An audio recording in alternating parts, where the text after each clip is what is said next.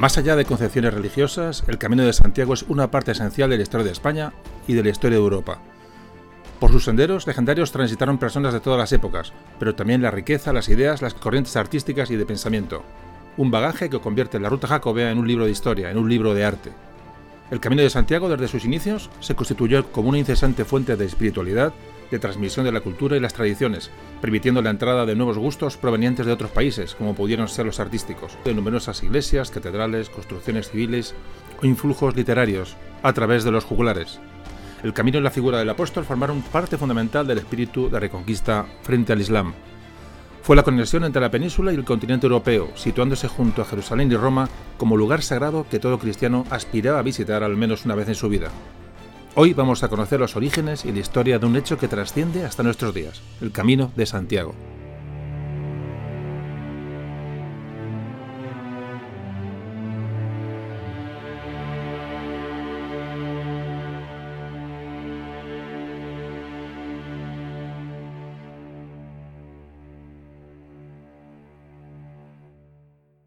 Memorias de un tambor.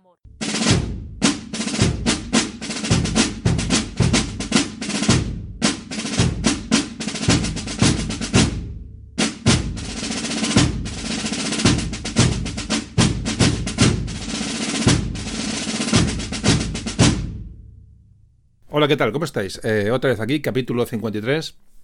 Bueno, antes de comenzar, muy brevemente, gracias, como siempre. Eh, bueno, ha habido un impasse entre el 52 y el 53, un tiempo de vacaciones. De los dos audios, gracias, como digo, a todos vosotros por, bueno, por vuestra fidelidad, por vuestros mensajes cariñosos, vuestros correos, vuestros comentarios, sobre todo en Facebook. Ya sabéis que me gusta que Facebook, mm, bueno, pues eh, sea nuestro centro de comunicación. Las estadísticas siguen subiendo hicimos una encuesta que os la daré a conocer en el próximo audio. Y fijaos, han respondido a la encuesta 3.000 personas. 3.000 personas es una auténtica barbaridad. Un muestreo que es bastante importante. Bueno, ya digo, os daré a conocer los datos en el próximo audio.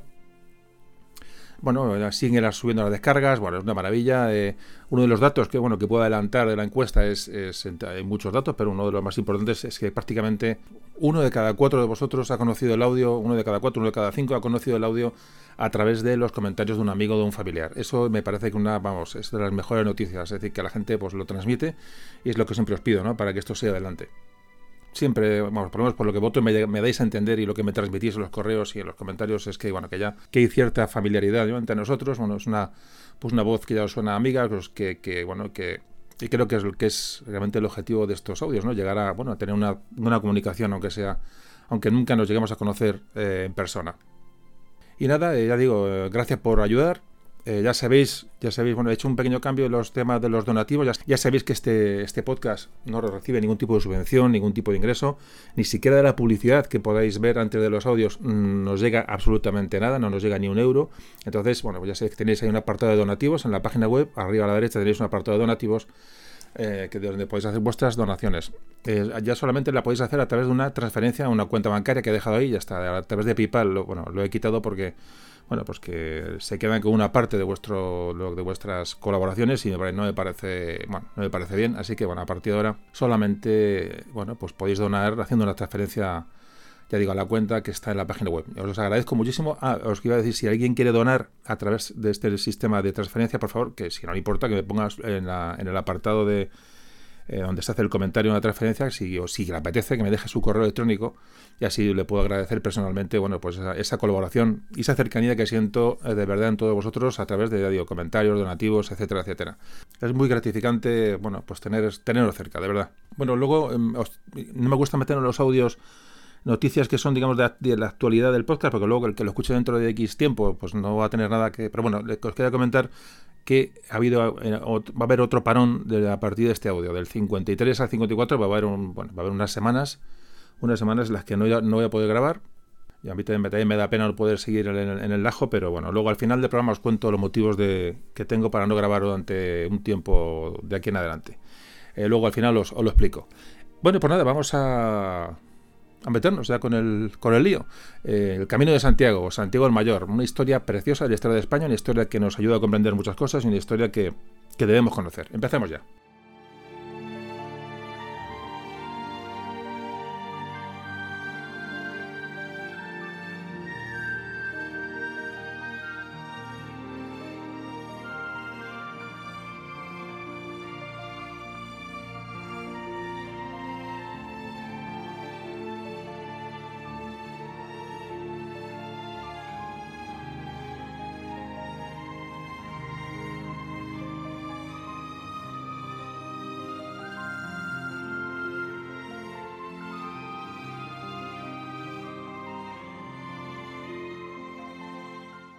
Bueno, vamos a empezar a hablar de Santiago.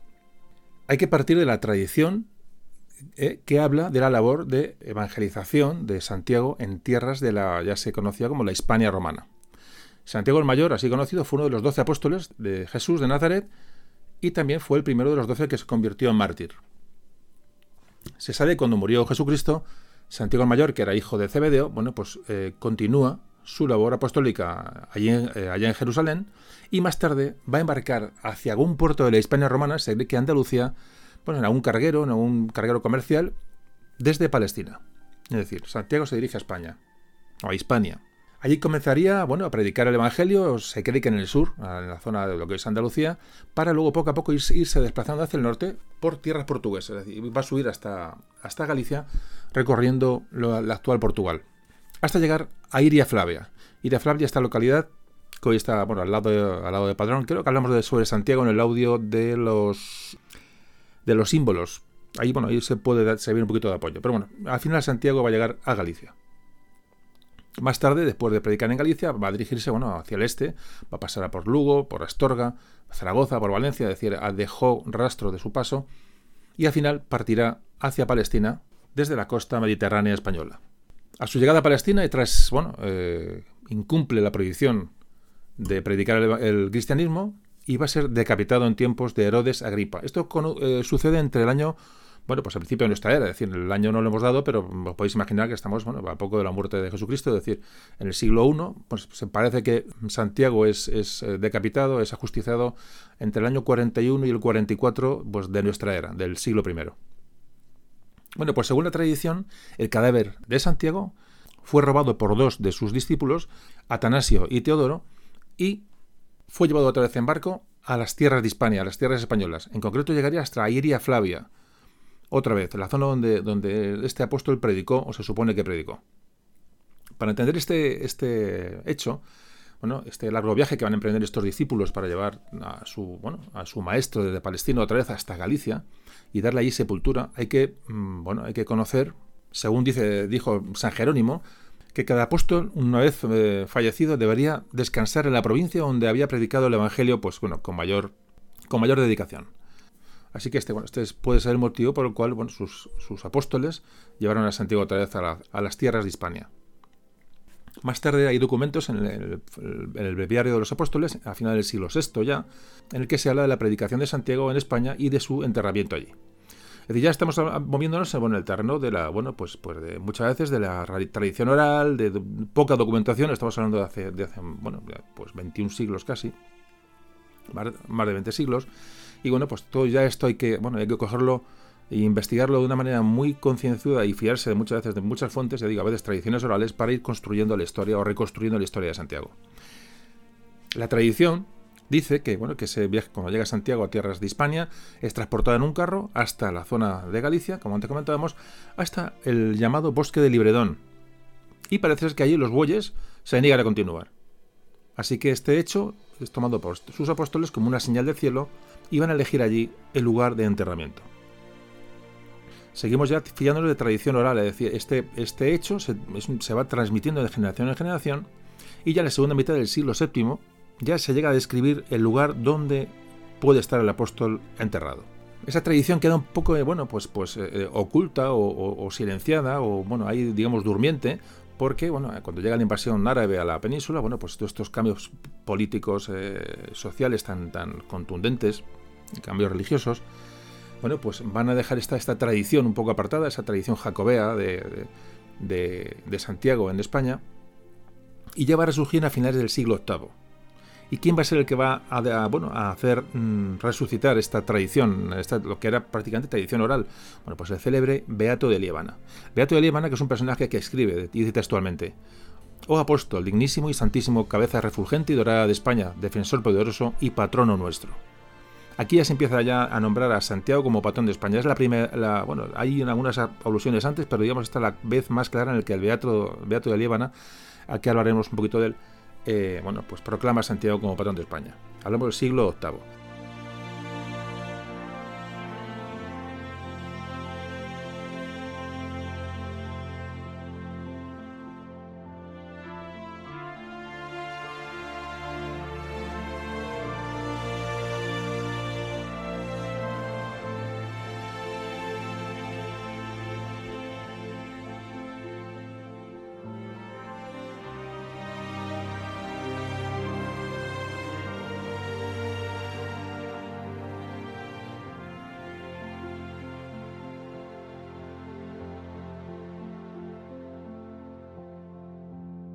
Bueno, pues vamos a ver bueno, cómo mm, ha quedado el apóstol. Ya estamos hablando del siglo VIII. Prácticamente estamos hablando mm, años, pocos años después ya de la, de la batalla de Covadonga, es decir, cuando se va a iniciar la reconquista.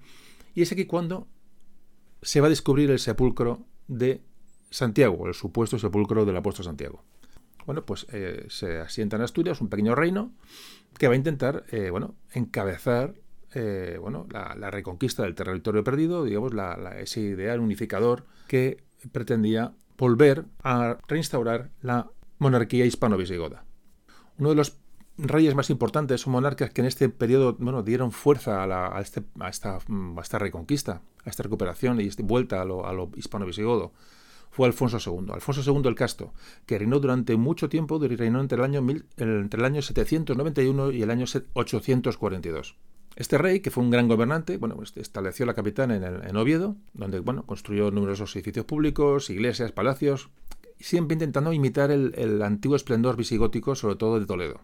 Es decir, em, Alfonso II el Casto, eh, personaje muy importante.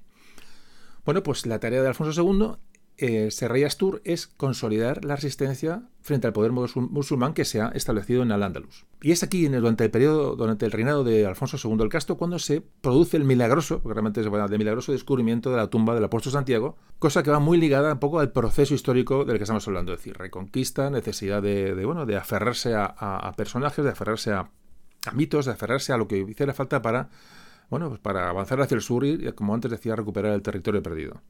El primer testimonio escrito de los hechos, de lo que estamos hablando, del descubrimiento del, sepulcro del apóstol Santiago, un ermitaño llamado Pelayo, que vivía en Solovio, eh, Solovio está justo en el bosque de Libredón, donde, los muelles se pararon según la tradición oral. Bueno, pues empecé a observar durante unas noches, bueno, pues que había unos resplandores muy misteriosos en, el bosque y automáticamente informa de, estas, de, estos, de estos resplandores, de, de estos sucesos eh, anormales, informa al obispo de Iria Flavia, llamado Teodomiro. Bueno, pues fueron a aquel lugar, bueno, deciden que esa luz iba a revelar dónde estaba enterrado el apóstol. Efectivamente, hay unas excavaciones y se encuentra un sepulcro, un sepulcro en el cual había tres cuerpos. Y automáticamente atribuyen estos tres cuerpos a Santiago el Mayor y a sus dos discípulos, de los que antes hablamos, Teodoro y Anastasio. Bueno, pues Teodomiro, ya digo, ya digo el obispo de Ira Flavia, viaja a la corte de Alfonso II el Casto para informarle de, que, de, ese suceso. Y le, le cuenta bueno, sus teorías sobre ello. Así que el rey organiza un viaje automáticamente a este lugar, rodeado de sus, de sus nobles, y al llegar al, lugar, donde ya se, ya se llama Compostela, bueno, hay, teorías de dónde viene la palabra, parece que Compostela puede venir de, la, de campo de estelas, campo de estrellas. En el caso que allí mandan la construcción de una pequeña iglesia, del estilo, un estilo asturiano, bueno, que ha sido encontrada en posteriores excavaciones arqueológicas. Es decir, esto, esta iglesia se construyó, es decir, muy, en temprana época. Según las propias palabras del rey, textualmente dice, pues en nuestros días nos ha sido revelado el preciado tesoro del bienaventurado apóstol, es decir, su santísimo cuerpo. Al tener noticia de lo cual, con gran devoción y espíritu de súplica, me apresuré a ir a adorar y veneré tan precioso tesoro acompañado de mi corte, y le rendimos culto en medio de lágrimas y oraciones como patrón y señor de España, y por nuestra propia voluntad mandamos construir una iglesia en su honor. Alfonso II el Casto, 4 de septiembre del año 834. Y vuelve ya a nombrar a Alfonso II como patrón de España a Santiago. Bueno, el caso que el obispo de Iria Flavia, Teodomiro, traslada su sede episcopal a este lugar, al lugar donde, donde están los restos o los supuestos restos de, Santiago, y también se han, encontrado en las excavaciones arqueológicas el sepulcro de, Teodomiro. Es decir, vamos construyendo, digamos, a partir de que se, se descubre el sepulcro, bueno, vamos encontrando eh, restos arqueológicos que nos van reafirmando bueno, en que tanto Teodomiro como Alfonso II pues, estuvieron allí. Bueno, pues Teodomiro estamos en el año 847, así que bueno, desde este momento queda establecida oficialmente la tumba del apóstol en aquel lugar, en aquel lugar mágico, cercano, muy cercano al Cabo Finisterre, eh, que, bueno, que está, como podéis comprender, en el extremo occidental de Europa, un lugar muy, muy, bueno, pues muy característico. Como te comentaba, la palabra Compostela puede deducirse de la lengua celta hay diversas teorías que parece ser que en esta lengua podía significar un sitio sagrado, un sitio, un lugar, un lugar en alto. Del latín, del latín también podía provenir eh, compositum, compositum es un cementerio, entonces eh, eh, Compostela compositum puede ser, eh, bueno, lo que, y lo que más aceptado está es que la visión de este Pelayo que antes, comentábamos, dijo que el lugar se llamaba en aquel momento, vamos, al ver aquellos brillos, aquellas luces, bueno, tan extrañas, le llamó Campus Stele como campo o campo de la estrella, Compostela. Bueno, estas son las teorías. Bueno, el caso es que muy pronto la noticia se extiende por toda Europa, la Europa cristiana, y los, y los peregrinos comienzan, comienzan a llegar al lugar del sepulcro, a ese lugar llamado Compostela. Bueno, aquí terminamos la, un poco la introducción histórica de, cómo se llega hasta, bueno, hasta la supuesta, el supuesto descubrimiento y, bueno, y peregrinación al, al sepulcro de, de, Santiago. Y bueno, vamos a, y vamos a empezar a declarar un poquito del asunto.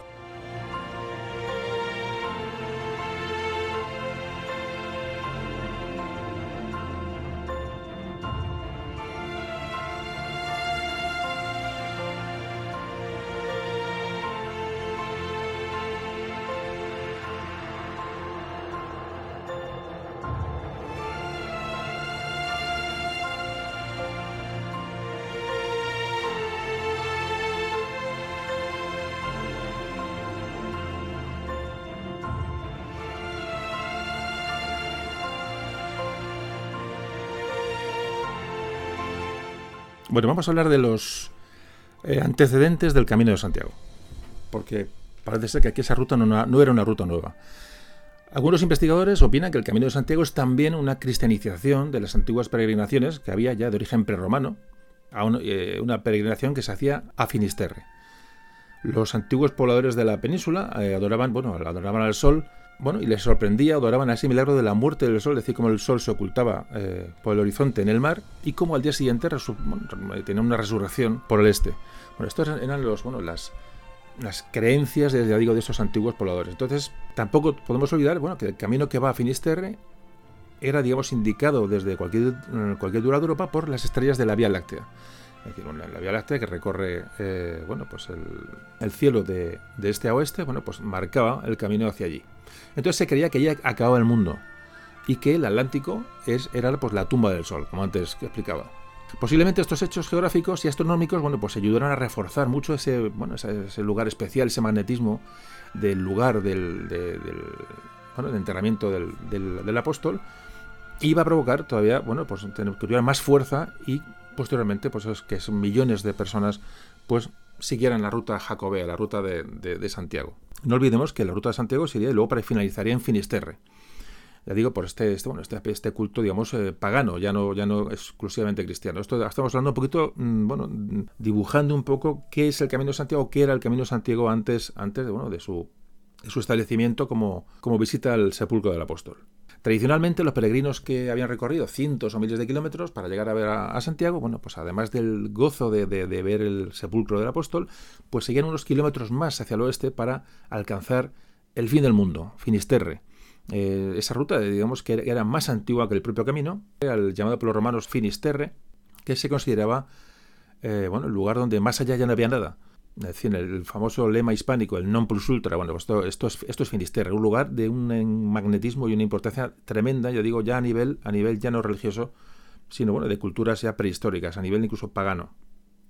Así, bueno, durante los siglos, los peregrinos desarrollaron eh, en Finisterre muchos ritos de purificación.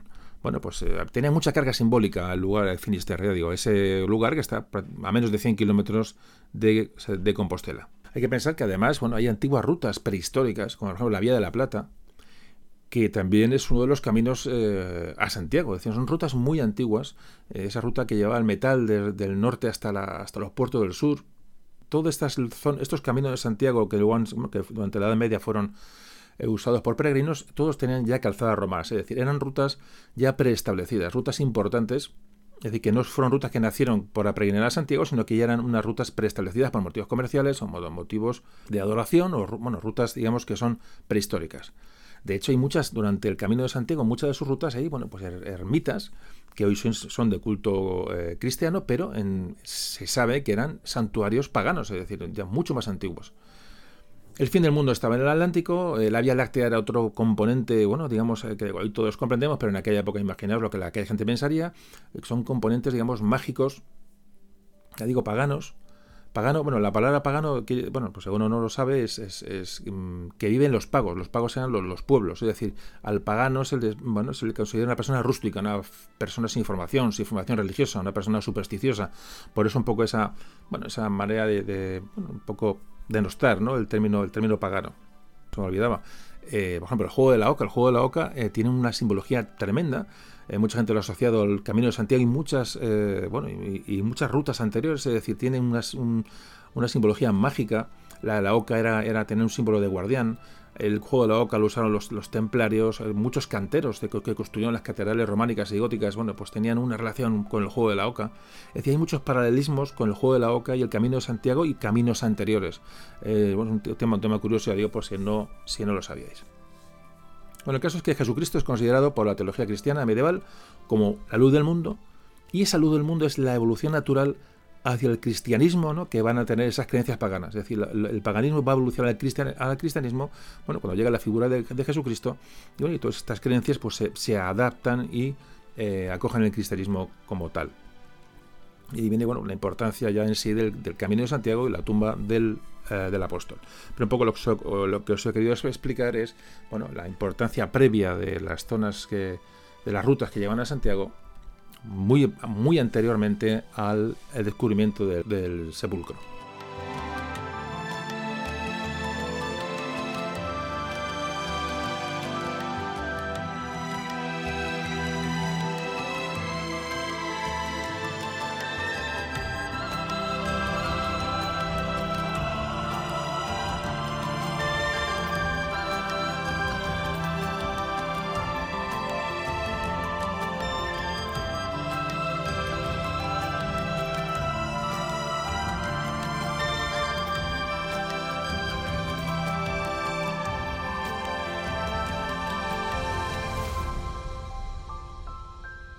Bueno, nos encontramos ya en los siglos 9 y 10, que es cuando se inicia la peregrinación a Santiago de forma ya prácticamente masiva.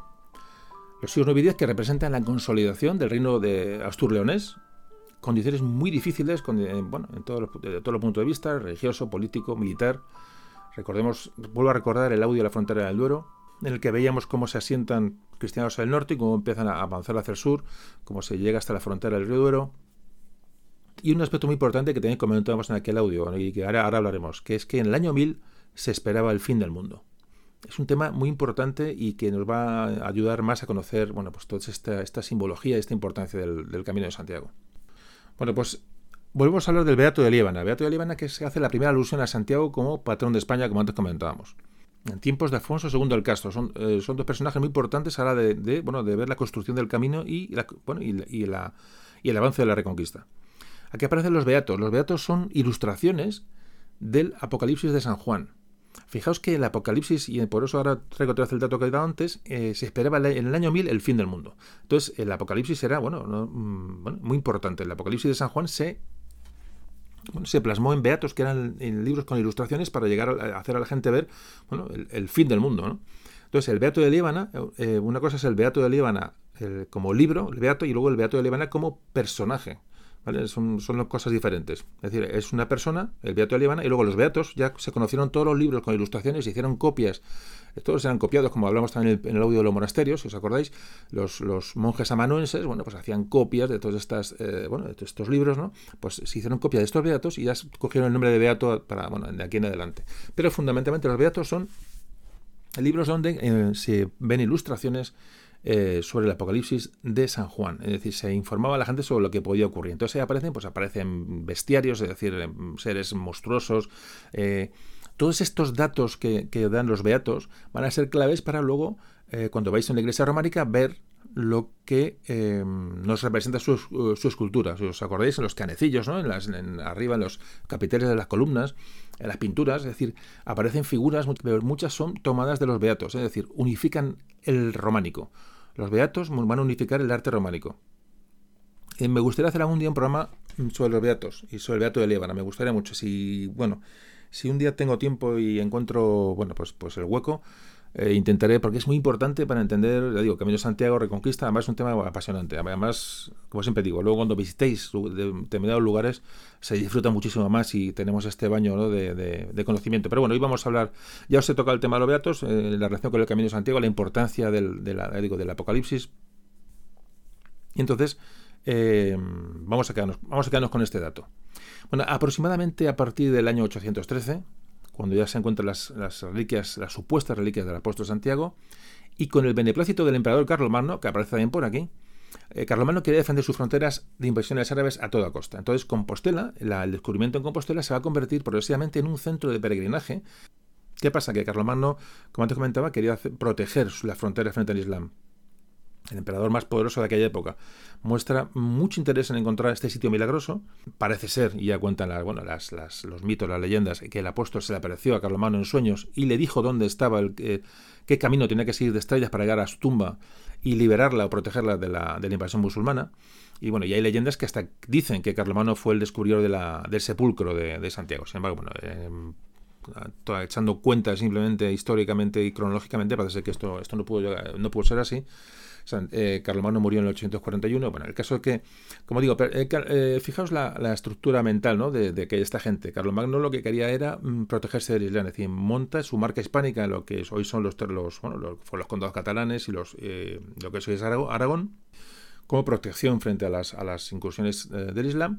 Y, sí, y también, digamos, mm, va a tener importancia este Camino de Santiago como lugar de peregrinación y como frontera porque va a propiciar el asentamiento de muchos cristianos, bueno, pues, pues a, la sombra de este, de este camino, a la sombra de, digo, de la visita al sepulcro de Santiago.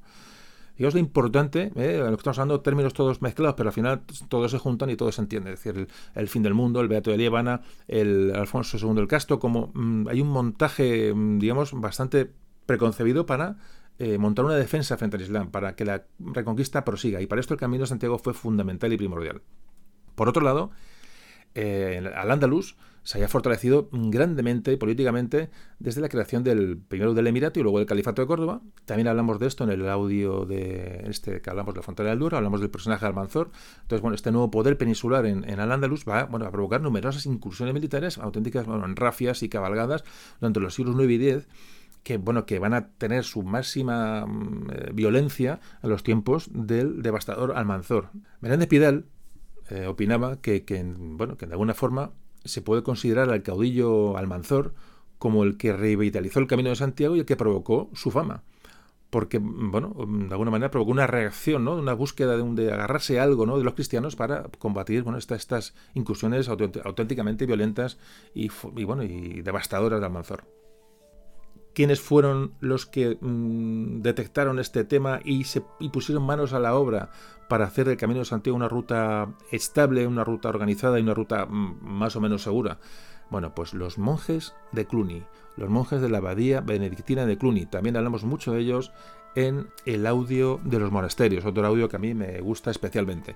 Bueno, pues en aquel momento es el más importante del cristianismo bueno, pues llega un momento importante para el cristianismo, para la historia de España, porque los monjes de Cluny se deciden a potenciar.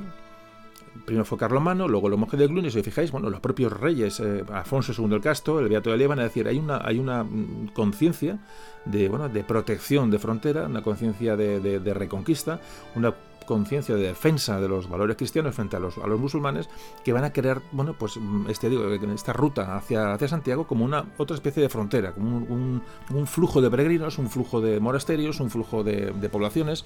Y fijaos cómo ya el camino de Santiago empieza a ser algo más que una, que una peregrinación. Es un elemento muy importante para, bueno, para, para la defensa y el asentamiento de la reconquista.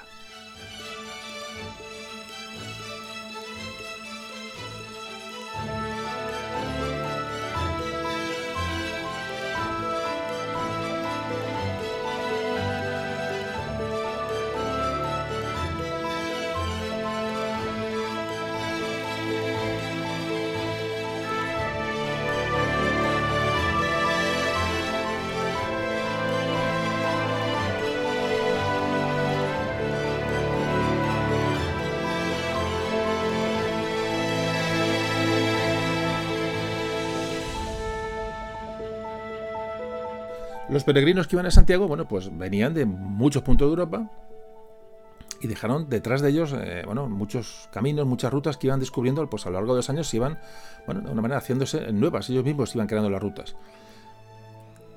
Sin embargo, gracias a, bueno, a, Sancho Ramírez de Aragón y Alfonso VI de Castilla, Alfonso de Castilla y León, que también dedicamos un audio, eh, este personaje importantísimo, fijaos cómo llevamos, vamos tocando temas y nos aparecen podcasts o audios eh, eh, bueno, que tocan esos temas por todos los sitios, lo cual bueno, pues, pues, está muy bien porque poco a poco vamos formándonos una idea muy general, muy global de lo que ocurre en la historia de España. ¿no? Entonces, bueno, pues ese trazado final del Camino de Santiago, sobre todo que viene desde Francia, el que hoy se conoce como Camino francés, fue el que construyen, sobre todo, ya digo, Sancho Ramírez de Aragón y Alfonso VI de Castilla, con los monjes de Cluny, etcétera, etcétera, pero empiezan, digamos, a sentar ese camino como, el camino más importante y el camino más recorrido por peregrinos durante toda la historia.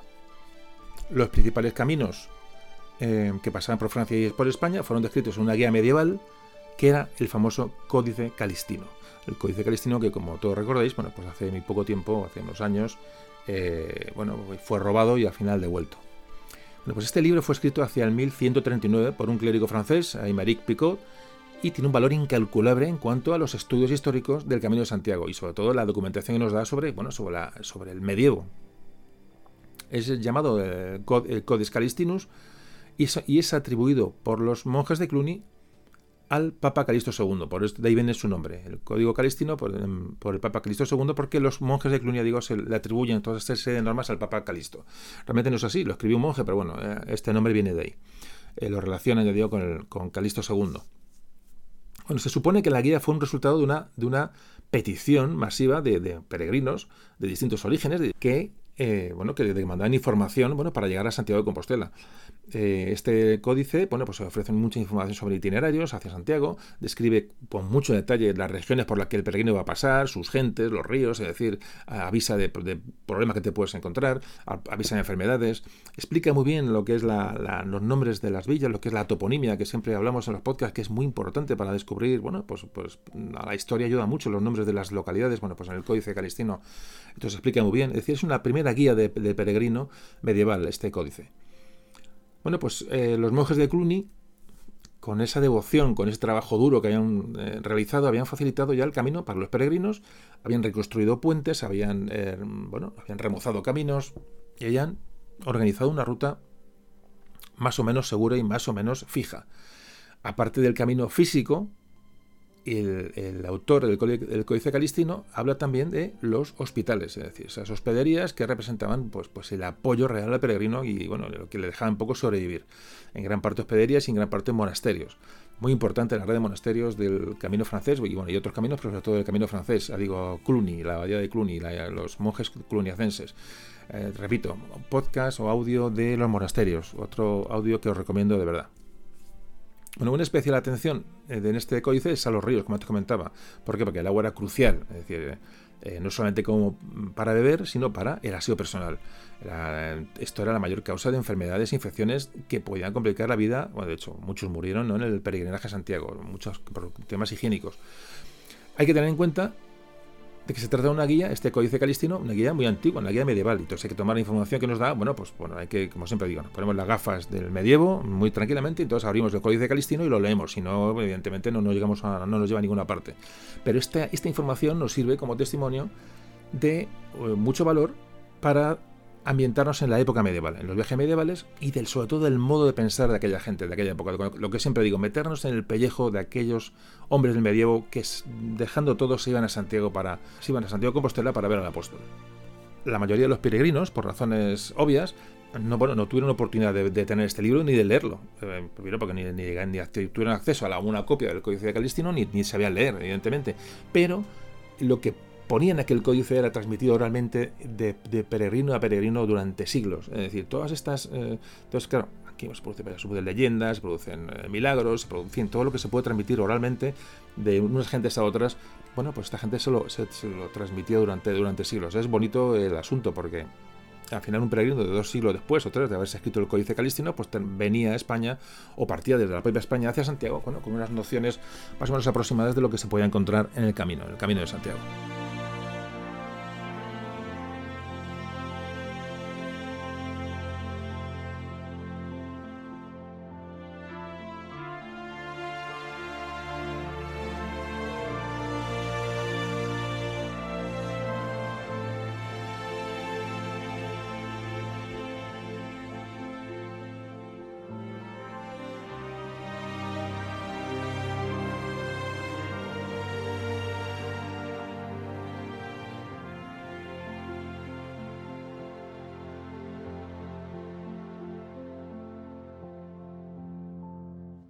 Bueno, pues esta política de los monjes de Cluny, de eh, cluniacenses, no viene sola, es decir, está muy relacionada con eh, esa necesidad de los reyes, eh, los monarcas españoles, de romper su aislamiento respecto a Europa, ese espíritu de reconquista. Necesitaban unirse a Europa de alguna manera, bueno, para, sentirse apoyados desde el norte, ¿no? Y esos lazos culturales religiosos se buscan mutuamente. Es decir, que la llegada de Cluny está auspiciada o está fomentada por los monarcas españoles, los monarcas castellanos leoneses, astures, aragoneses, es decir, esto era, era necesario. La verdad es que aparte de los peregrinos españoles, que eran muchos evidentemente, la mayoría de los peregrinos que venían de fuera venían de Francia o de Portugal. Como antes comentaba, el, auge de estas peregrinaciones durante la Edad Media em, se dio en el siglo XII y siglo XIII. Sin embargo, esta importancia del camino de la Edad Media llegó mucho más lejos de, la, de su significado religioso. Llegaron a España unas tendencias socioculturales importantes. Eh, bueno, la gente de la península abrió los ojos a nuevas tendencias, nuevas maneras de ver la vida que venían desde, desde Francia o de Centro Europa.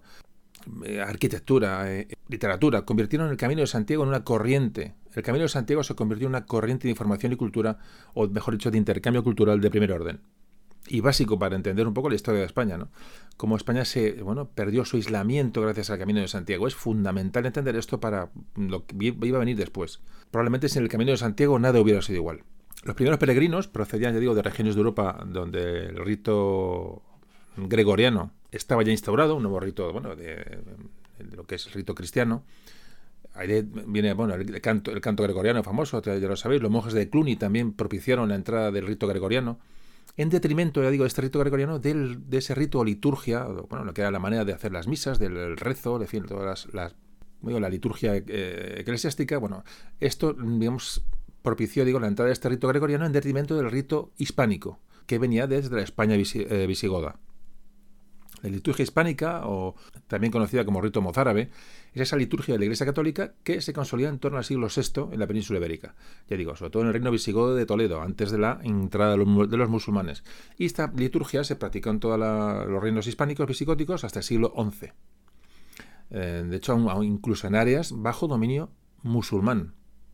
Ya digo, hasta la llegada de estos peregrinos que traían una liturgia diferente la liturgia romana, la liturgia gregoriana tanta masa de peregrinos con esa liturgia eh, legada por el Papa Gregorio, pues iban a tener mucha fuerza.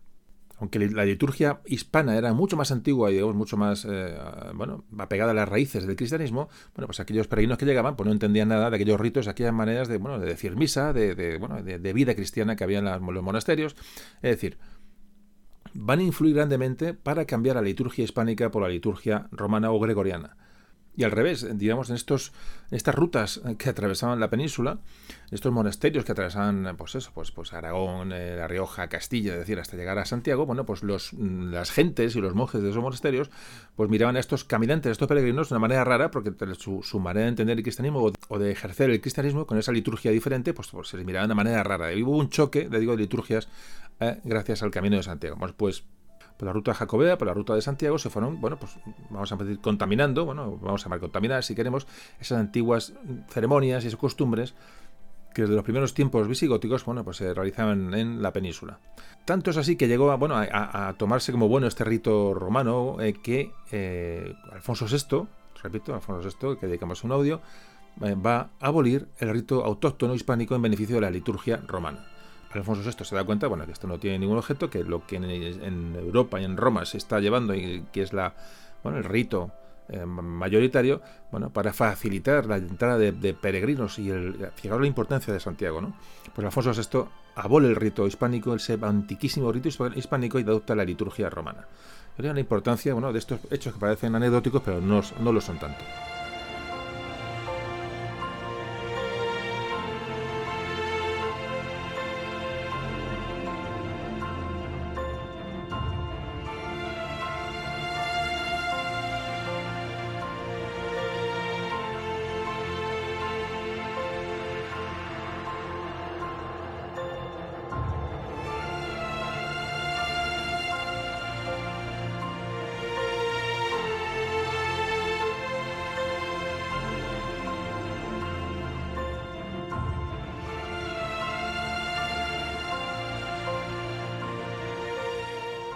Como antes comentamos, el número de peregrinos aumenta extraordinariamente a partir del siglo X, cuando la población de Europa logra ya salir del, de un poco de ese aislamiento de épocas anteriores, se inicia esa serie de, bueno, de despertar un poco de alguna manera, de una serie de contactos, intercambios que van a animar a la gente a peregrinar a Santiago.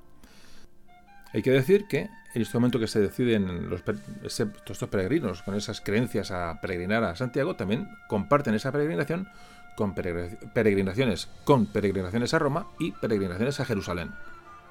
Aunque Santiago de Compostela será el destino más importante de las tres rutas. Sin lugar a dudas, la peregrinación a Santiago rebasa con creces la, peregrinación a Jerusalén y la peregrinación a Roma.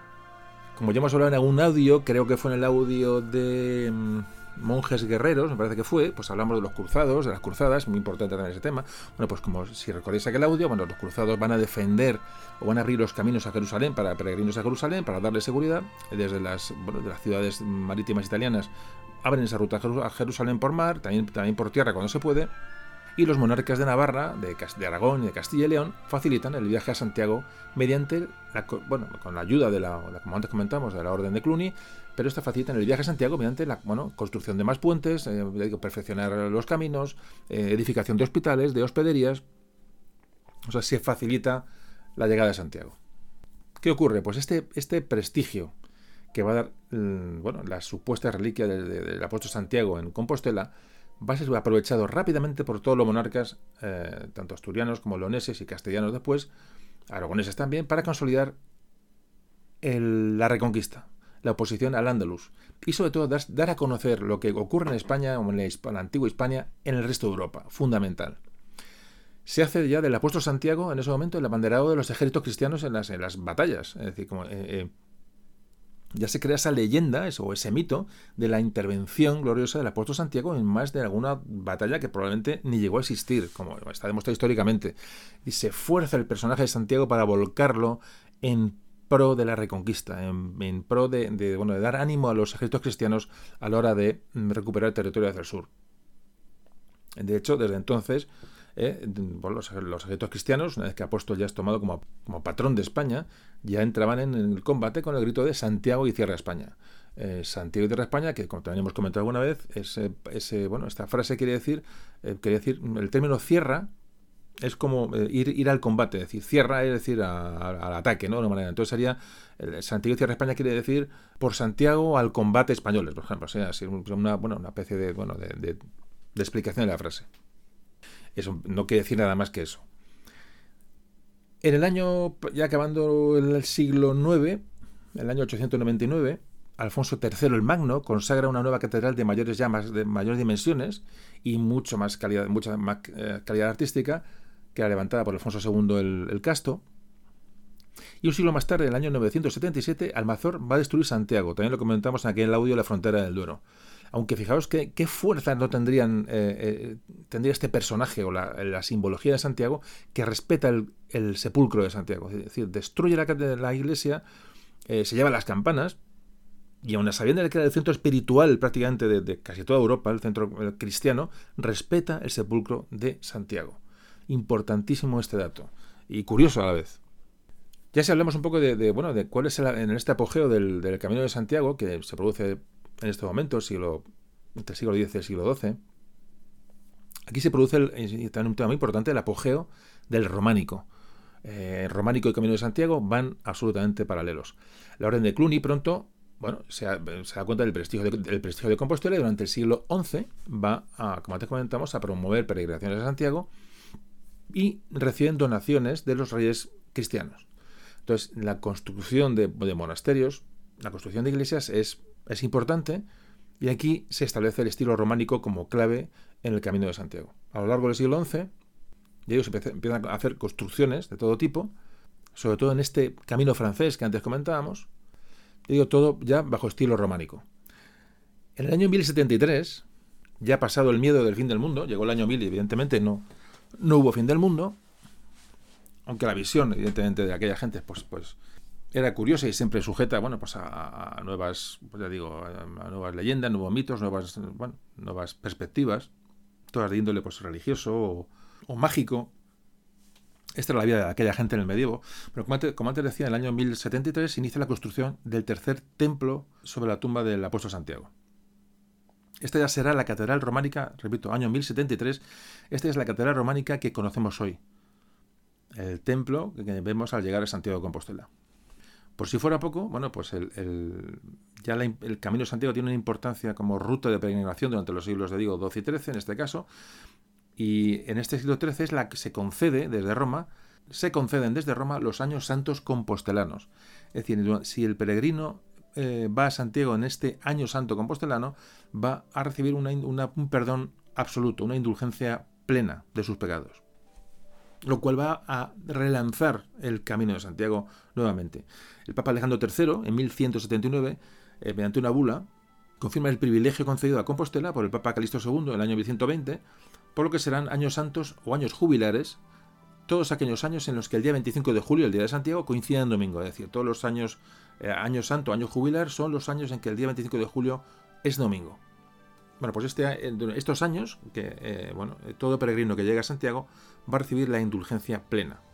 Estamos ahí, entonces ahora mismo en el, año, bueno, cuando se, produce esta bula, año 1179, digo, pleno siglo XII, estamos ante el máximo esplendor del Camino de Santiago miles y miles y miles de peregrinos de toda Europa van hacia allí, hacia Santiago, hacia lo que representa el apóstol, lo, que, bueno, eh, una ruta mucho más segura que ir a Jerusalén, por eso evidentemente es mucho más importante. Roma era más fácil de llegar, pero Santiago se convierte en un, lugar de peregrinación absolutamente desbordado. Así que esos peregrinos se dirigen hacia Santiago de Compostela con su bastón, con su calabaza, que, la calabaza, calabaza cantimplora, y al llegar a Santiago, pues se les, bueno, se les daba una, una eh, como acreditación para cuando volvieran, pues bueno, demostraran, o fuera bueno, una, especie de, bueno, de certificado, ¿no? de su peregrinación hasta tierras de Finisterre, hasta el fin, hasta el fin del mundo.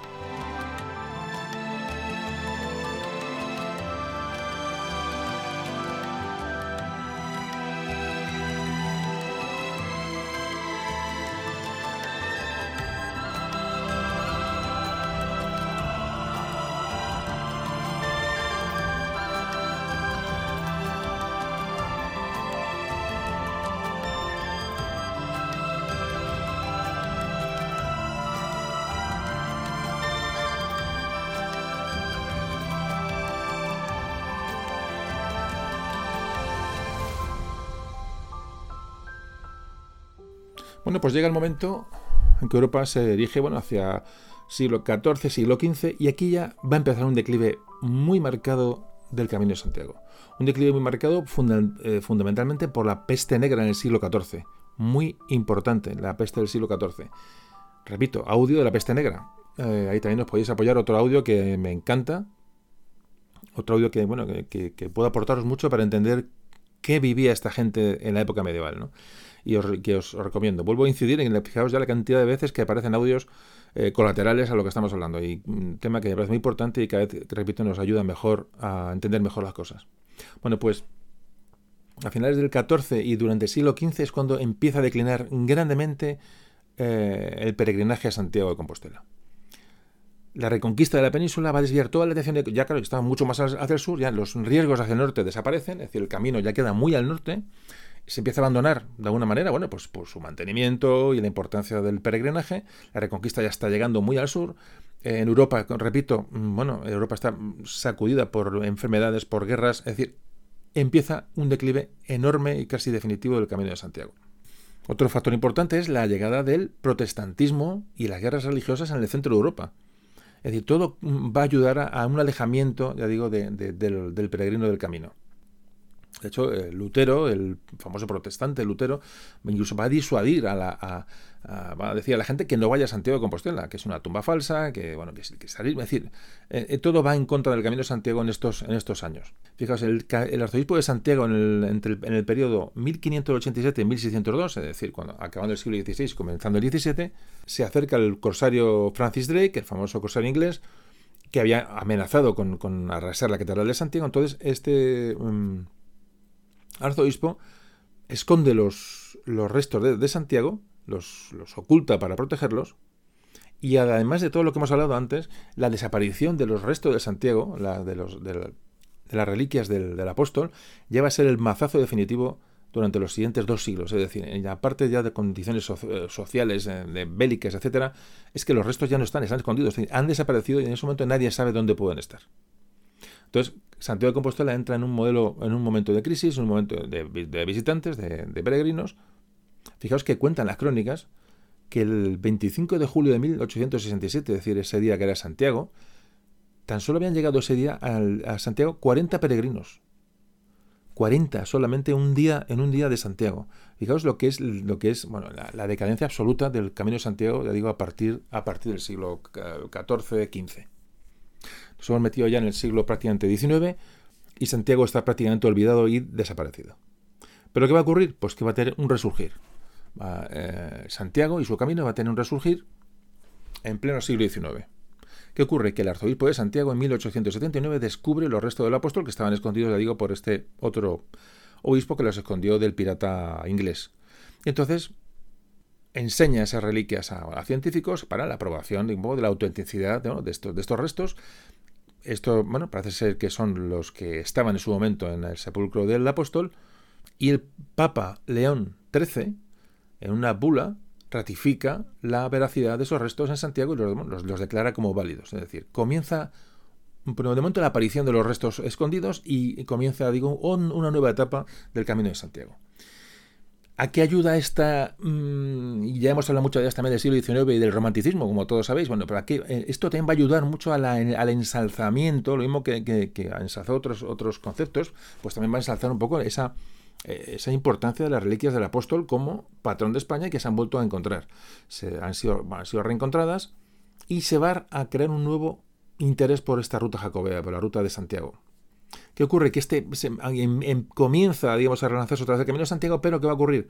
Pues van a llegar las dos guerras mundiales, la guerra del 14 y posteriormente la guerra del, del 39. Es decir, Europa está sacudida por guerras y crisis económica, es decir, no está el horno para bollos. Es decir, el Camino de Santiago, aunque se han descubierto los restos y ha iniciado una recuperación, las guerras mundiales van a frenar otra vez bueno, pues las, peregrinaciones, como podéis imaginar.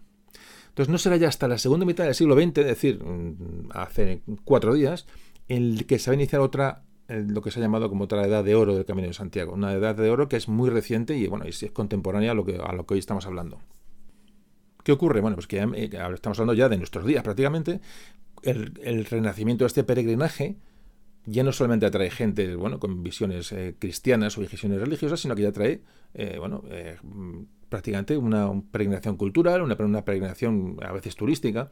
Entonces las autoridades de, todas las zonas de España, todas las que por las que pasa el camino, van a, potenciar un poco, bueno, pues tanto la bueno, pues los puentes, lo, lo, que hizo eh, en su momento Alfonso VI, hizo Sancho de Aragón, hizo los, monjes de Cluny, van a tratar de potenciar, bueno, pues de con otras vistas, el Camino de Santiago. Se crean organizaciones, las autoridades eh, invierten en el camino, eh, se rehacen puentes, se crean em, albergues, es decir, em, esto es el camino hoy. Tal es así que en 1987 el Consejo de Europa declaró el Camino de Santiago primer itinerario cultural europeo. Y en 1993 el Camino de Santiago fue declarado Patrimonio de la Humanidad por la UNESCO. Entonces había que, había que establecer ya mecanismos para proteger este, este patrimonio que tenemos en España, patrimonio cultural, artístico, natural, y había que, había que protegerlo para, bueno, para que eso perviva de generación en generación. Se restauraron eh, monasterios, se restauraron edificios, se hizo más, bueno, pues más apetecible a nivel prácticamente turístico, se establecieron o se crearon asociaciones, muchas de voluntarios, para proteger el camino y atender al peregrino, ya digo, estos albergues. Son asociaciones llamadas asociaciones de amigos del Camino de Santiago, que bueno, prácticamente en todas las provincias pues hay una. Y bueno, y, se han financiado fundamentalmente, aparte, bueno, que, las eh, distintas comunidades españolas han dado dinero para esto, pero fundamentalmente muchos de los arreglos los han sido financiados con dinero de los asociados, de los voluntarios de estas asociaciones al del Camino de Santiago. Entonces, aparte de la acogida de los peregrinos y este mantenimiento de los albergues, estos voluntarios se encargan de la señalización y cuidado de la ruta. Eh, hay que nombrar aquí al, famoso Elías Baliña, que era el cura, el cura de, Cebreiro, en, en, Pedrafrita, que fue el que se dedicó a pintar con flechas amarillas el camino, sobre todo el camino francés. Entonces, con pintura amarilla que le regalaron de las carreteras, que entonces se, pintaban las carreteras en aquellos tiempos con pintura amarilla, le regalaron la pintura sobrante y se dedicó a recorrer el camino, sobre todo el camino francés, y pintando flechas amarillas para ayuda al peregrino. Fijaos qué importante. O sea, todas las flechas amarillas que vemos hoy vienen originadas por esto, por un, excedente de pintura de carreteras que este, que este párroco, eh, tenemos que agradecer a este párroco que, bueno, que se dedicara a pintar eh, flechas. Luego esta flecha amarilla ya, bueno, ha trascendido y ya todas las flechas de Camino de Santiago que encontramos en cualquier lugar, eh, digo, de varios, los muchos caminos que hay para ir a Santiago, que ahora hablaremos, bueno, pues encontramos estas típicas flechas amarillas que vienen de este, bueno, de este cura que, que tomó esa, aquella, aquella iniciativa.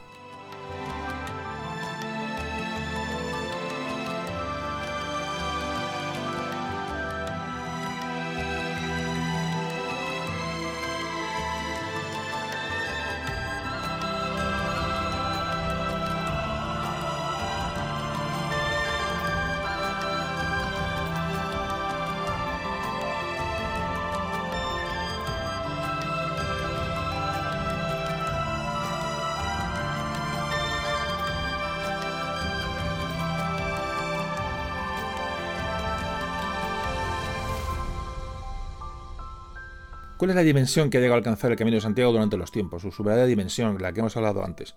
Bueno, el Camino de Santiago, desde sus inicios, fue una, bueno, por supuesto, una constante fuente o ruta de, espiritual, evidentemente. Como antes dijimos, aparte de eso, fue, transmitió la cultura, transmitió tradiciones, permitió la entrada de nuevos ritos, como antes hemos visto, permitió la entrada incluso de, bueno, de conocer idiomas, eh, es decir, literatura, los jugulares iban contando cosas por el Camino de Santiago, y a la vuelta contaban cosas de España, y también España eh, llevó costumbres a Europa cuando esta gente volvía, catedrales, construcciones civiles, es decir, una riqueza cultural y un intercambio cultural tremendo, tremendo. Eso, eso, es, eso fue y sigue siendo hoy el Camino de Santiago.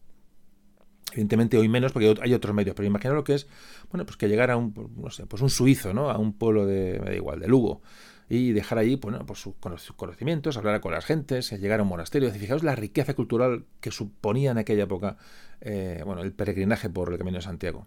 Fue una conexión entre la península y, Europa, claramente, y ya digo, se situó junto a, Jerusalén y Roma como lugar sagrado que todo cristiano aspiraba a visitar alguna vez en su vida. Pero Santiago llegó a ser más importante, como antes comentaba, que peregrinar a Roma o peregrinar a, Jerusalén. Por cierto, eh, la palabra a Roma iban los romeros, a Jerusalén iban los palmeros y a Santiago iban los concheros.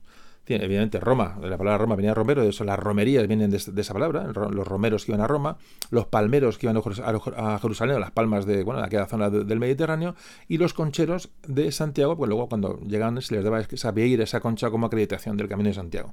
Cosas que son curiosas, por si no lo sabíais.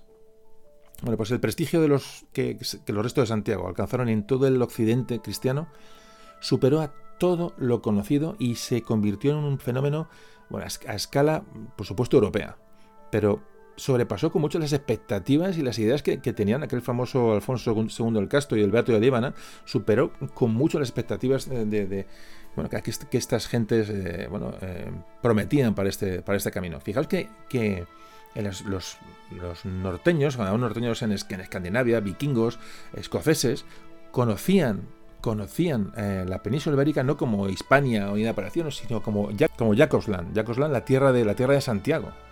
Fijaos la importancia del Camino de Santiago, cómo trascendió kilómetros y miles, miles, miles, miles de kilómetros hacia el norte y hacia, en, todo, en todos los sentidos. Así que esta consolidación, lo que fue una consolidación, un intento de consolidación del reino asturiano, fundamentalmente, se acordáis al principio, Alfonso II Casto, para continuar esa reconquista y, bueno, y, fortalecer de alguna manera, incluso cultural, espiritualmente, aquellas tierras, fijaos a lo que dio lugar. Dio lugar a un fenómeno absolutamente impredecible.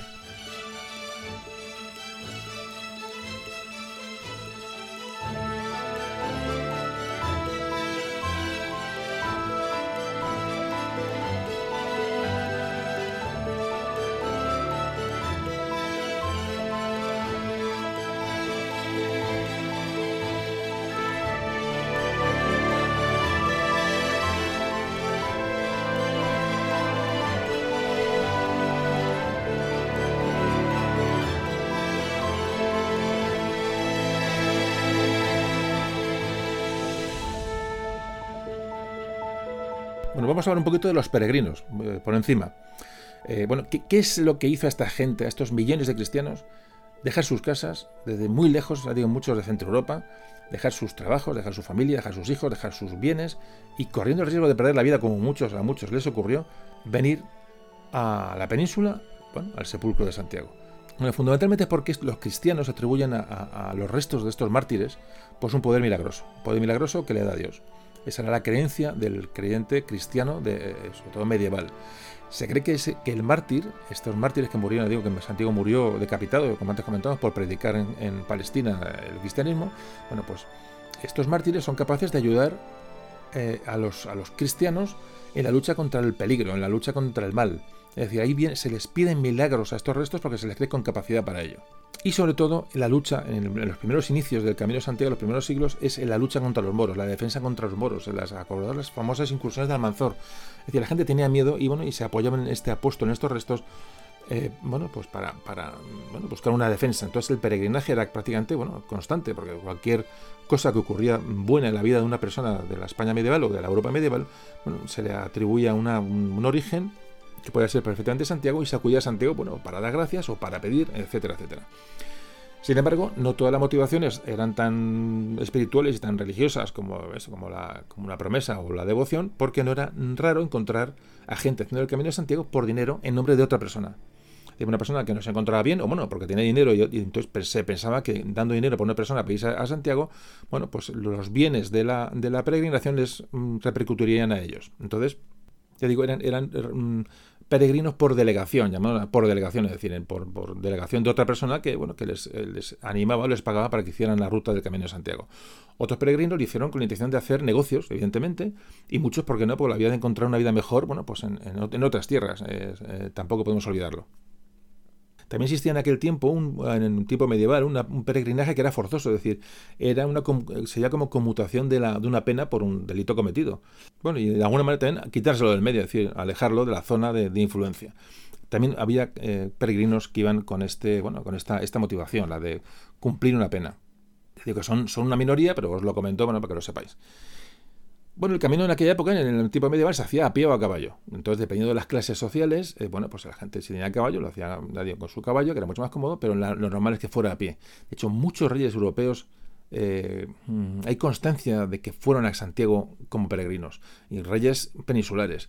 Por supuesto, imaginad que había muchísima gente que se quedaba en el camino de Santiago, muchísimos muertos que no ni llegaban ni volvían a su lugar de origen.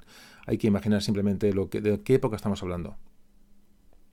Otra cosa curiosa del Camino de Santiago es que, bueno, que estaba jalonado el Camino de Santiago por monasterios, iglesias que decían que tienen reliquias o huesos de santos. Por ejemplo, es muy, famoso por un monasterio que hay en el Camino francés que tiene supuestamente las herraduras del caballo del apóstol Santiago. Imaginaos, ¿no? Trozos, bueno, trozos de cruz ni os cuento. Es decir, era, era, ya se sabe que son falsas, ya sabían ellos que eran falsas. estas reliquias, eh, las, reliquias, la inmensa mayoría de las reliquias son falsas. Eh, pero era publicidad que se le daba a, esa, a ese pueblo, a ese monasterio, para que el peregrino acudiera. El peregrino llevaba dinero, el peregrino hacía, mm, daba limosnas. Es decir, en la, era un, eh, turísticamente, en términos de hoy, bueno, el Camino de Santiago era, era, un, era un negocio. Entonces era, había que desviar al peregrino de una ruta y cómo se desviaba para que llegara a un pueblo que estaba un poco más cerca, pues diciendo que hay unas reliquias, imaginaos, bueno, pues los, las herraduras del, del del caballo de Santiago, o lo me da igual, o los trozos de, hueso, de un hueso de me da igual de qué santo. Entonces, eso eh, se da muy, muy, muy, muy frecuentemente.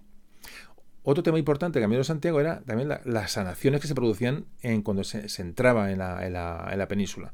Está demostrado científicamente que eh, muchos de los peregrinos sanaban de enfermedades cuando empezaban a comer pan de trigo. ¿Por qué? Porque el pan de centeno que se comía en, Francia y en Centro Europa eh, producía una enfermedad, producía el moho que tiene este pan, que la gente se la llevaba por delante. Entonces, cuando el peregrino llegaba enfermo y pasaba hacia la zona peninsular y donde el pan de trigo era, era más, más común, pues sanaban de esta enfermedad producida por el pan de centeno. Eh, bueno, son curiosidades. Evidentemente, un peregrinaje en el siglo XII o XIII, pues aquello tiene, había, eso era, como siempre digo, era para, para verlo. Entonces, que al final alentados por los milagros de Santiago para pedir, bueno, curaciones, bendiciones, para agradecer cualquier mm, suceso en su vida, pues la gente se iba a Santiago. Y el Códice del Calistino, acordaos, Calistino y luego la tradición oral, pues les daba información, evidentemente, antes de meterse pues, en, camino. En cuanto a los huesos de Santiago, bueno, pues vamos a, no vamos a entrar mucho en esto porque evidentemente no llegaremos a nada. En el, los, el, sepulcro de Santiago, cuando se ha hecho algún estudio, se han encontrado todo tipo de huesos.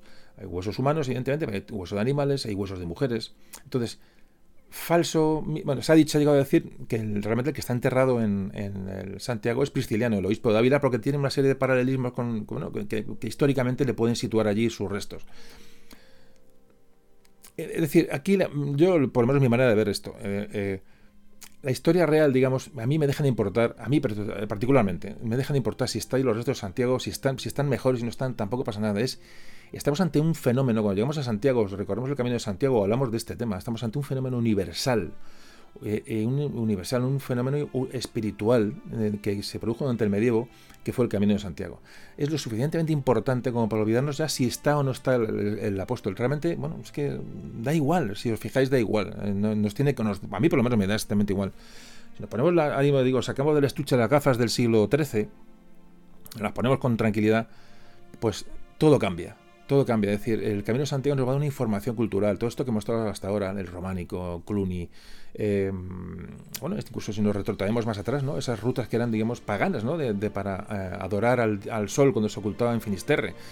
Eh, todas son calzadas romanas, es decir, tiene una carga tan importante el Camino de Santiago y supuso para España una, entrada cultural, una, una mm, digamos, una frontera de, de reconquista tan importante es decir, un, decir a los, a los cristianos que Dios está de nuestra parte, ¿no? Como Santiago como patrón, las apariciones de Santiago.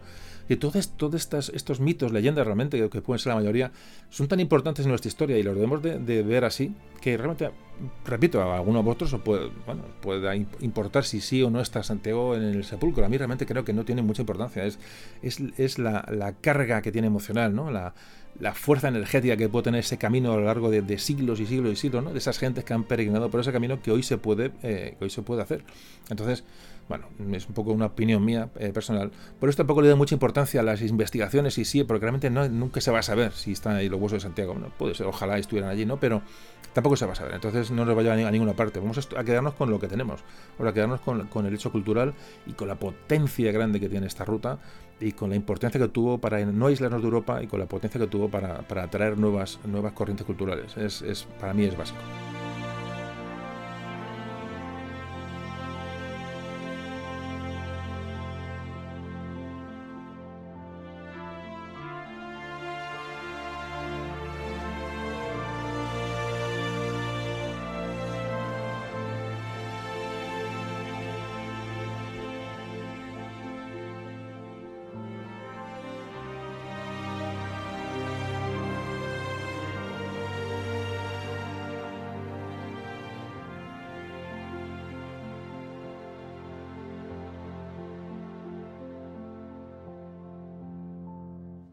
Bueno, y si hablamos de las distintas rutas, evidentemente, como antes os comentaba, el camino francés, que bueno, que, que arranca en Roncesvalles, bueno, pues pasa por Pamplona, Logroño, me puedo dejar sitio Burgos, eh, pasa por León, Sagún, Torga, bueno, hasta llegar a Santiago de Compostela y luego seguiría, como antes comentaba, hasta Finisterre, hasta Musía, Finisterre, es decir, rutas, ya digo, de, un carácter más pagano, eh, el último tramo hasta Finisterre. Eh, este es un camino que hoy se hace, el camino más, más frecuentado hoy y a lo largo de los siglos. Luego hay, está el famoso Camino del Norte, que arranca de Irún, de la frontera francesa de Irún, y recorre todo el Cantábrico, es decir, por San Sebastián, Bilbao, Santander, Gijón, es decir, para entrar a la provincia de Lugo y girar hacia el sur y entrar en Santiago de Compostela. Está el camino, el camino portugués, muy importante, el camino portugués, que nace en Lisboa y recorre prácticamente pues, Coimbra o Porto y va a llegar hasta Santiago. Tenemos, por supuesto, la ruta de la Plata o la vía de la Plata que antes comentamos. Esa ruta sí que es eh, prehistórica, prehistórica en la ruta de que llevaba los metales del norte a, bueno, hacia, hacia el sur, hacia la supuesta Tartesos. También hablamos de Tartesos en aquellos programas, ya no recuerdo qué programa hablaba de Tartesos, creo que fue en, fue en los Íberos o bueno, uno de estos. Es decir, eh, eh, son rutas antiquísimas, pero vamos, mucho antes a las cruzadas romanas. Imaginaos lo que estamos hablando. Y luego tenemos, bueno, otro serie de caminos, se llama el Camino Aragonés. El Camino Aragonés nace en Sompor y enseguida engarza, con el Camino Francés. El Camino Aragonés, se me, me, olvido alguno. El Camino Primitivo, bueno, el Camino Primitivo se llama un camino que nace en Oviedo y va a Santiago de Compostela. Probablemente pudo ser el primer camino de Santiago, de hecho es el que tuvo que hacer Alfonso II el Casto, por eso es el primer camino de, Santiago. Por luego hay caminos en Santiago ya creados desde cualquier lugar de, la península, pues bueno, desde el centro, desde levante, en fin, ya son caminos secundarios que van engarzando con los caminos más antiguos. Bueno, hay un camino vasco también. Bueno, es decir, mm, podéis ver cualquier mapa y podéis, así puedo, digo, colgar algún mapa en la web o en Facebook para que veáis los distintos caminos, pero bueno, tampoco tiene más importancia y la importancia en sí es, es el camino.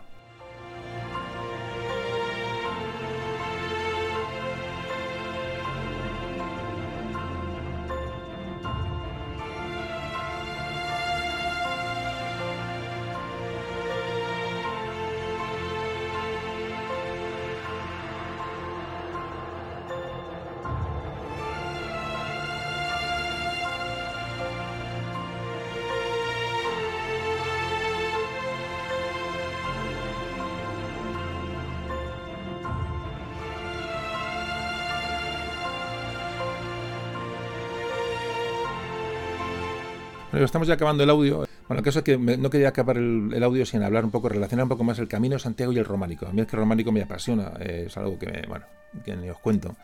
Y es algo que quería un poco dejar para el final. No, tampoco íbamos a hacerlo muy largo. Eh, uno de los importantes, como antes comentábamos, muy antes por encima, eh, uno de los motivos más importantes de la expansión del románico, de las iglesias románicas en España, es el establecimiento del Camino de Santiago, sin lugar a duda. Es decir, el peregrinaje a Santiago de Compostela fue el que levantó todos estos templos y pequeñas iglesias y pequeñas ermitas durante la Edad Media. Es que, es que cuando vemos una iglesia románica, esté donde esté, la asociaremos siempre a Reconquista, a, Reconquista y a Camino de Santiago. Siempre. Mm, es, que están todas ligadas. Es muy raro que haya un románico que sea bueno que no tenga nada, que ver con esto. Siempre son, eh, siempre son lugares con, fueros, con viejos fueros, ¿no? Donde la iglesia se construía la primera iglesia para, para, para digamos, atraer gente y, reconquistar el territorio. Es decir, más que eran iglesias, eran, eran a veces fortalezas. En muchos pueblos de España veis iglesias románicas que tienen aspilleras, tienen torres de, seguridad. Es decir, la iglesia románica era, era o esto, o era eh, albergue de peregrinos, o, eran, eh, eh, o jalonaban en los caminos para, bueno, para oración, etcétera, etcétera. Es decir, el románico es eso, es, tiene tanta fuerza en un templo románico que vamos en cualquier sitio que nos tenemos de quedar estasiados ante simplemente intentar, incluso recrear, incluso bueno, imaginaros o inventarnos lo que puede ocurrir allí, ¿no? Lo menos a mí siempre me gusta eso cuando veo un románico en estas zonas. Y, bueno, por eso quería un poco dedicarle este pequeño apartado para acabar el, audio.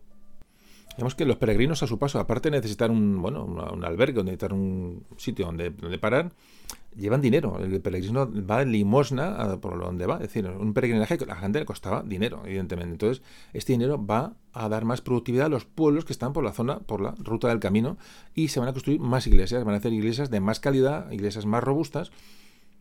De ahí que también pensar que los monjes de Cluny trajeron ese mm, sistema feudal a, a la zona del Camino de Santiago y animó a la gente a donar dinero a la iglesia. Y entonces eh, esto provocó pues, un ascenso digo, de las construcciones románicas durante esta, durante etapa. Es verdad que el románico no tiene, bueno, pues, pues eh, el detalle que tiene evidentemente el estilo gótico, pero eso no quiere decir que el románico sea más básico o sea mucho más sencillo, todo lo contrario. Son iglesias muy más bajas, son iglesias más, más, más robustas, de, con más... Em, monolíticas, ¿no? El, el, templo románico, más difícil de construir porque no había, no se conocían técnicas de construcción que se conocieron luego en el gótico. Es decir, son mucho más complicadas las iglesias románicas de, mantener en pie que una iglesia gótica, con mucho, con mucho que nos parezca. Eh, todos esos contrafuertes, ¿no? esos muros enormes, ¿no? esas ventanas pequeñitas del románico, ¿no? en contraposición a esos ventanales y vidrieras del gótico. Es, maravilloso el románico en cuanto a eso, incluso a la, dificultad de la construcción. Es, es que es así.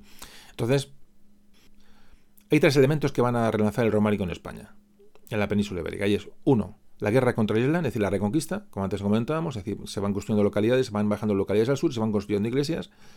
Segundo, la influencia de los monjes de benedictinos de Cluny, que van a, bueno, van a, introducir el románico en España y, posteriormente cuando se baja hacia el sur.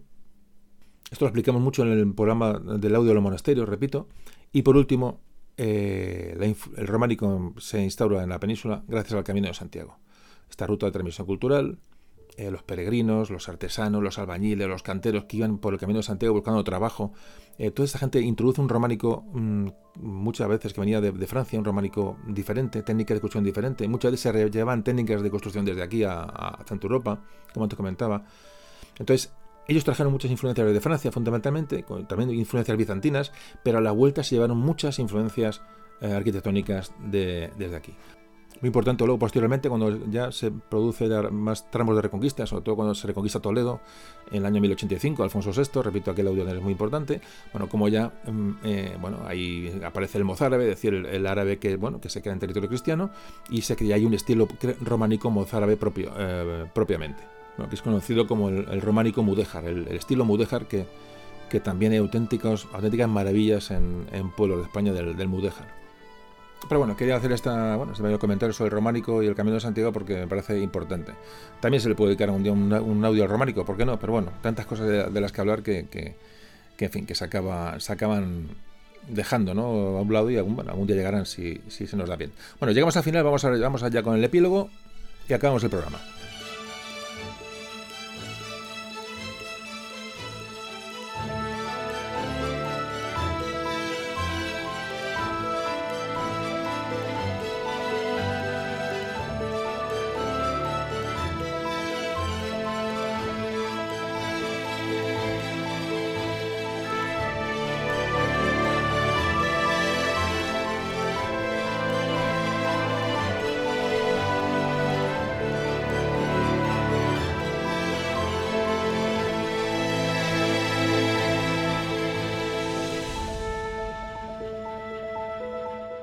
Sin lugar a duda, es el último cuarto del siglo XX, o sea, en nuestros tiempos prácticamente, cuando verdaderamente se, se produce el resurgir de la peregrinación a Santiago, como antes comentábamos.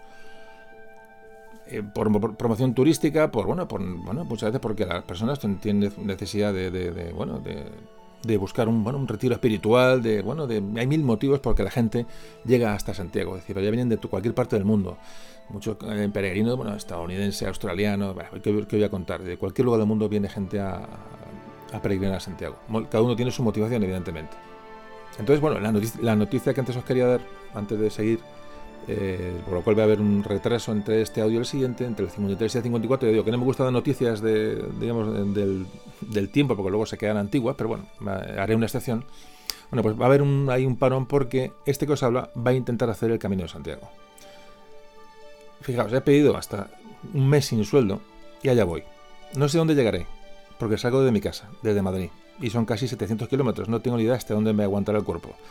Tengo un mes de margen para llegar, no lo sé si llegaré, tampoco tiene mucha, eh, mucha importancia. Conozco prácticamente todos los monumentos del Camino de Santiago, mm, de por lo menos el Camino francés, me lo conozco todo. He, ido en, coche, he hecho visitas y he hecho turismo por allí en prácticamente en todos los, lugares y otras rutas.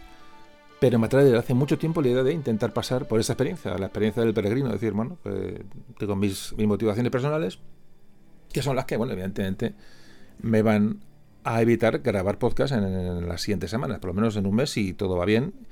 Eh, como decía, muchos kilómetros y sobre todo mis 55 primaveras que hoy me contemplan, pues, pueden ser a un, a un problema, ¿no? Pero bueno, hay que intentar la evidencia. Yo por lo menos lo voy a intentar. Yo llevo el tiempo con los, preparativos, bueno, eh, voy solo, absolutamente solo, que es lo que era mi, bueno, que es lo que yo quería en un principio cuando me imaginaba el Camino de Santiago, a hacerlo solo.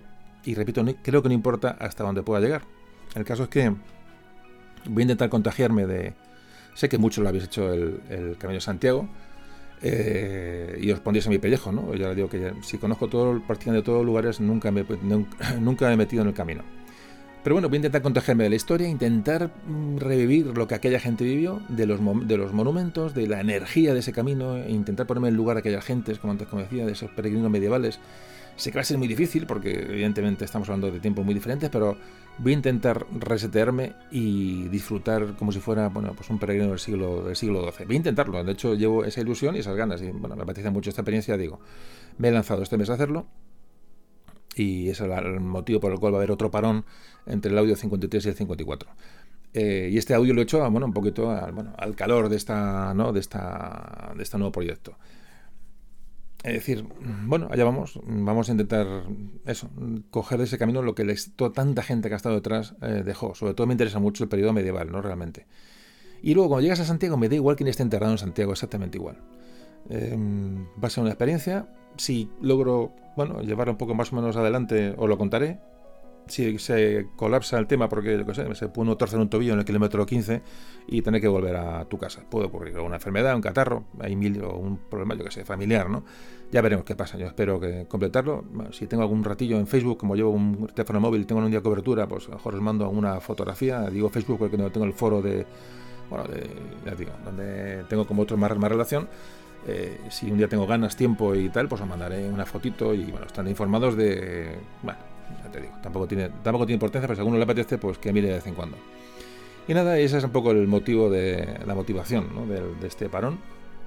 Y nada, ya acabamos. Eh, solamente comentaros que, que el Camino de Santiago es símbolo de España, símbolo de España y base de su identidad eh, ante Europa en sus primeros momentos. Recordemos, como antes comentaba, que, se llamaba Jacosland para los norteños eh, la península ibérica, es decir, la tierra de, de Jacob, de Santiago. Y bueno, y la figura de Santiago fue determinante para la consolidación de los reinos astures. Fue el, único reducto fiel en la península ibérica frente al Islam y ahí se tomó a Santiago como guía espiritual y se erigió, a se, Santiago como símbolo del mundo cristiano contra los infieles. Es que esa es la clave de Santiago.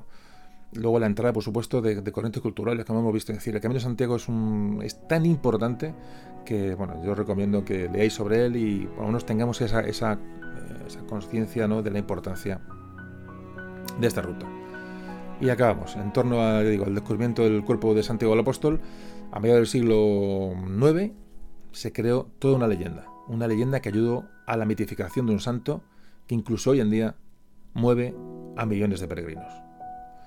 Un saludo enorme, amigos, y en cuanto podamos reanudaremos los audios, ya digo, con nuevos temas de la historia de España. Os mando a todos un abrazo enorme y un saludo de José Carlos.